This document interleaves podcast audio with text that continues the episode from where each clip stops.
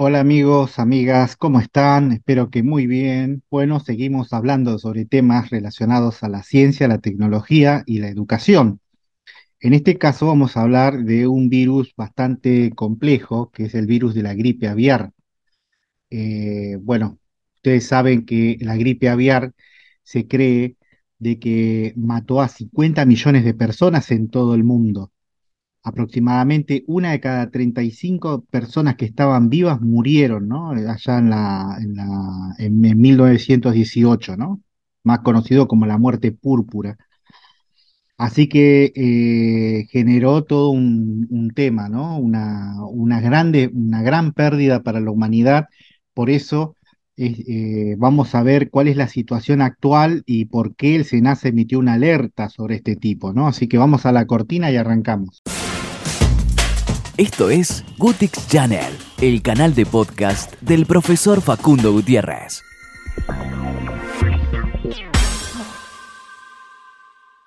Muy bien amigos, comenzamos con el análisis en lo que respecta a, este punto, ¿no? La influencia aviar. Bueno, la influencia aviar altamente patógena, la cual vamos a decir IAP, cuando decimos IAP, acuérdense que es la gripe aviar de la que estamos hablando, ¿no? Eh, bueno, ha hecho una alerta preventiva sanitaria el organismo que regula la sanidad y calidad agroalimentaria, que es el SENASA, Servicio Nacional de Sanidad y Calidad Agroalimentaria. Y tiene poder de policía, ¿no? Tiene la facultad de poder este, hacer este, decomisos, de poder hacer este, eh, rechazar lotes y partidas, ¿no? De, todo aquello que implique un riesgo para la salud tanto animal como humana, ¿no? Así que bueno, eh, en el boletín oficial se, se, publicó de que, bueno, la Argentina está en alerta máxima con respecto a este asunto, lo que quiere decir de que es bastante serio, ¿no? El tema se estiman pérdidas grandísimas en lo que tiene que ver a las economías regionales por, por este tema, ¿no? En Europa, recordamos en aquel brote del año 2000, 2005, eh, la cantidad de animales que eran sacrificados, ¿no? Y lo que eso significa. Imagínese si usted vive del comercio de pollos y le sacrifican todos los pollos, eh, la verdad que técnicamente lo quiebran, ¿no? Pero si eso no se hace, la epidemia está sin control, ¿no? Y eso es más dañoso aún. Por eso, ¿cuál es la, em, la base que se toma para poder estar en esta alerta? Primero es que la influencia aviar es una enfermedad altamente contagiosa que afecta tanto a las aves domésticas como a las silvestres, ¿sí? No es solamente exclusiva del pollo, por eso se llama gripe aviar, no gripe pollo. O sea, nosotros le decimos gripe del pollo, el verdadero nombre es influenza aviar. Aunque a veces con menos frecuencia también se ha aislado el virus en especies de mamíferos, así como en seres humanos, o sea que es una enfermedad zoonótica que se transmite de animales al ser humano. Y es una enfermedad compleja causada por, eh, por virus eh, divididos en múltiples subtipos, por ejemplo, H5N1, H5N3, H5N8, etcétera, ¿no? Cuyas características genéticas evolucionan con gran rapidez. Entonces, es necesario cercarlo, ¿no? Para no darle tiempo a esa evolución, porque generalmente se, se vuelve este, más fuerte, ¿no? Y lucha contra las barreras que se le puedan hacer, ¿no? También hay que tener en cuenta que las aves silvestres pueden portar normalmente virus de influencia aviar en sus conductos respiratorios o intestinal, y si bien en general no se enferman, transmiten la enfermedad a otras aves, por lo que son conocidas como reservorios y vectores de virus de influencia aviar y presentan el principal factor de riesgo de entrada del virus junto con el comercio ilegal de aves. El comercio ilegal de aves también es un factor de riesgo a tener en cuenta.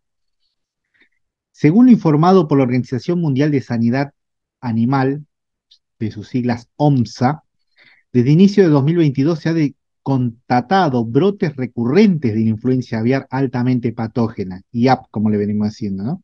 H5 en los Estados Unidos de América y en Canadá. Y su dispersión ha avanzado hacia zonas de Sudamérica. Recientemente se han detectado casos de influencia aviar patógena en Colombia, Perú, Ecuador, que señalan que existe circulación viral en determinadas poblaciones de aves silvestres, comerciales y de traspatio También hay que tener en cuenta que al momento de que esta norma sale de Senasa, se encuentra en curso el periodo de migración primaveral al cono sur. Así que las aves silvestres migratorias inician su viaje de regreso desde las zonas de invernada, o sea, de las latitudes meridionales, a las zonas de reproducción, lo que da lugar a una mayor propagación de esta influencia aviar patógena H5 en la región. También hay que tener en cuenta que del mismo modo se trata de un virus que tiene alta mortalidad en aves industriales, no industriales y silvestres, y hasta la actualidad no existe registro de vacuna que permita la contención de la enfermedad. Algo positivo que podemos decir, la Argentina, la República Argentina está libre de influencia apiar patógena, pero eso hay que cuidarlo. El mismo boletín oficial de la República Argentina dice, la ocurrencia de influencia aviar patógena en nuestro país ocasionaría un alto impacto en la producción y el comercio, considerando que la irrupción de esta enfermedad en un país libre provoca graves pérdidas económicas por su alta mortalidad e importantes restricciones al comercio internacional de productos avícolas. También hay que tener en cuenta que la situación epidemiológica mundial y su avance en la distribución en el continente americano por las rutas de aves migratorias constituye un serio riesgo para los países libres de la enfermedad. Por lo que resulta necesario reforzar las medidas de preparación y prevención, así como las dirigidas a la detección precoz y atención temprana hacia ante un eventual ingreso a través de las aves migratorias. Por eso, eh, eh, se están llevando a cabo eh, primero las acciones de notificación precoz y, lograr eso, ¿no? La notificación temprana, Y se trata de que la notificación de las enfermedades animales es, un compromiso que el país tiene como miembro de, de esta Organización Mundial de Sanidad Animal y un requisito mínimo para el reconocimiento de los sistemas sanitarios y para el acceso y sostenimiento de los mercados internacionales de productos y sus productos argentinos.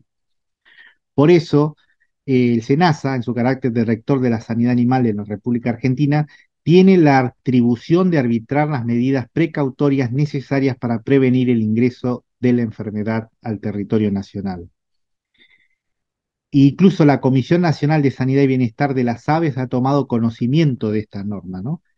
Así que en el artículo 1 del decreto 1585 eh, y concomitantes eh, declaran la influencia aviar altamente patógena en, una alerta preventiva sanitaria.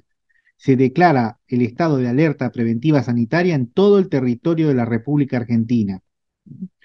Así que bueno, esto implica de que a veces se toman eh, decisiones con fin a frenar esto, ¿no? Eh, tal vez tiene que ver con tener un monitoreo de los huéspedes susceptibles, tanto aves de corral como aves de traspatio silvestre en todo el territorio nacional. Y bueno, esto también eh, implica ciertas sanciones para aquellos que no cumplan con la norma. Así que bueno, vemos de que hay una este, razón válida para tener presente esto, eh, que la gripe aviar no desapareció del mundo, todo lo contrario, es una amenaza no solamente para el aspecto eh, sanitario animal, sino también para los seres humanos. Así que por eso eh, la alerta eh, que emite el SENASA es muy está muy bien dirigido y en un momento que realmente es relevante. Así que bueno, quería compartir esta información con ustedes para que sepamos un poquito más sobre el por qué se toman estas determinaciones y la importancia que tiene la sanidad agroalimentaria, no solamente para la economía, sino para la salud pública de nuestro país.